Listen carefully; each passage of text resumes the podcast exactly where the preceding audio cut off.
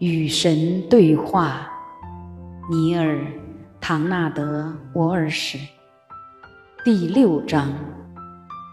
关于苦难呢？受苦是通往神的道路吗？有人说它是唯一的路。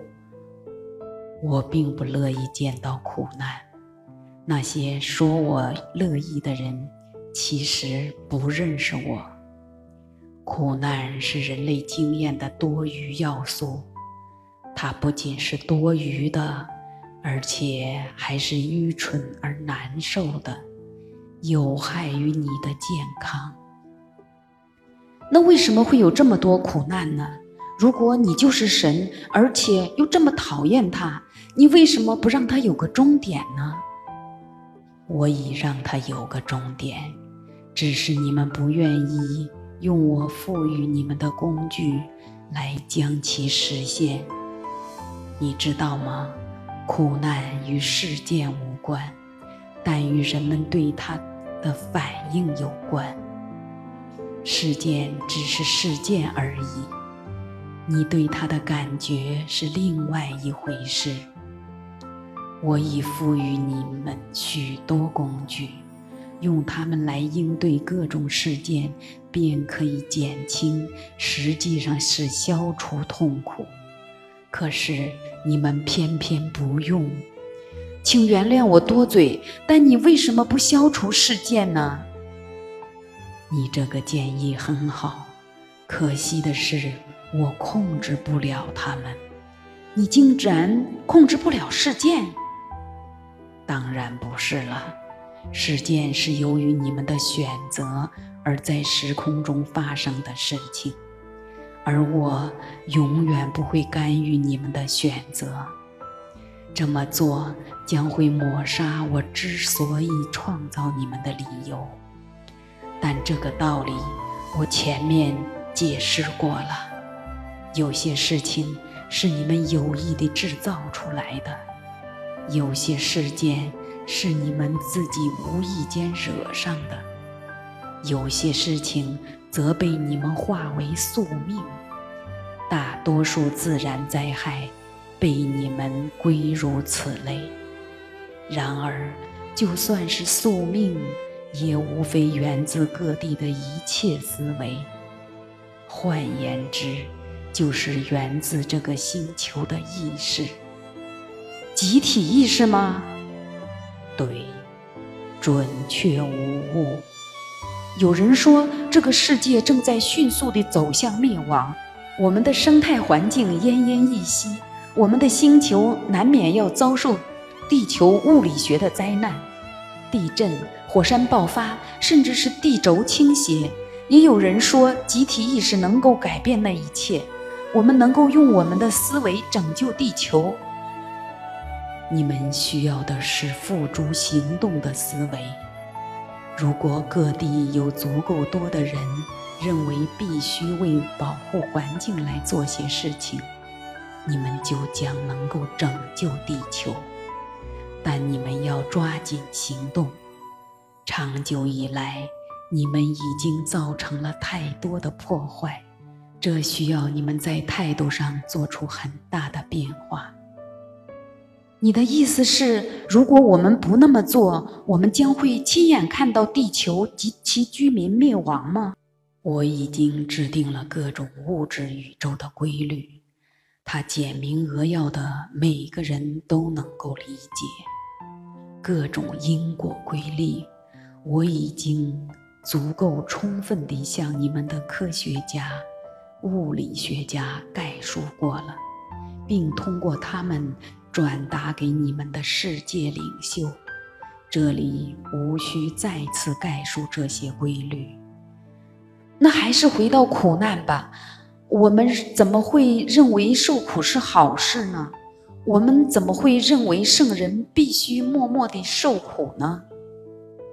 圣人确实默默地受苦，但那并不意味着受苦是好事。大师学校里的学员默默地受苦，因为他们明白，与其说受苦是神的道路，毋宁说它是个清楚的符号。表示他们仍需要去了解神的道路，仍需要唤起某些回忆。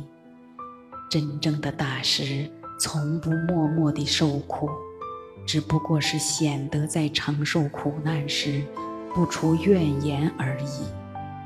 真正的大师不出怨言的原因是，真正的大师不是在受苦。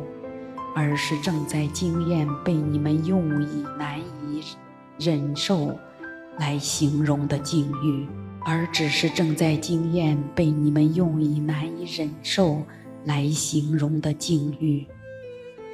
实践中的大师从不谈及困难，因为实践中的大师清楚地知道话语的力量，所以。选择了片言之语，也不提及它。我们使我们注意的东西变得真实。大师认识这个道理。大师只会选择那些他想选择的，让其变得真实的东西。你们所有人也都经常这么做。没有人不曾通过自己的决定让头疼消失。或者让牙疼停止。大师只是对各种更大的事情做出相同的决定而已。可是，到底为什么要有苦难呢？为什么要让受苦的可能性存在呢？如果缺乏非你，你无法认识和成为你。这我已经向你解释过了。我仍然不明白，我们怎么会认为受苦是是好事？你盘根究底地追问这个问题的做法很聪明。默默地受苦这种行为，最初蕴含的智慧遭到了太多的曲解，乃至现在有许多人认为受苦是好事，享乐是坏事。而且有几个宗教信以为真地传授这种观念。因此，如果有个人得了癌症却不告诉任何人，你们就会认为他是圣徒；如果有个人性欲旺盛，公然享受做爱，你们就会认为他是罪人。老兄，你举的例子确实够劲爆的。你也很聪明地转换了人称代词，从男性转为女性，有什么深意吗？这是为了让你认识到你们的偏见。